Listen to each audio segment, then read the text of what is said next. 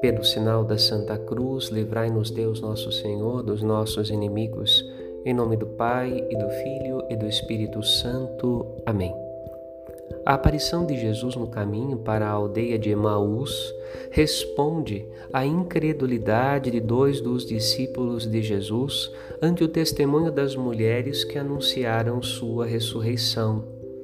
Jesus tem a preocupação de confirmar a fé dos seus discípulos, retirando-lhes dos olhos a cegueira que os impedia de acreditar.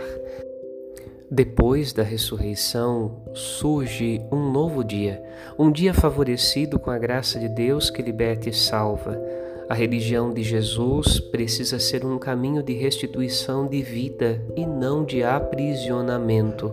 O que temos e recebemos de Jesus, damos com amor, com alegria e exultação em Deus. Feliz Páscoa, Padre Rodolfo.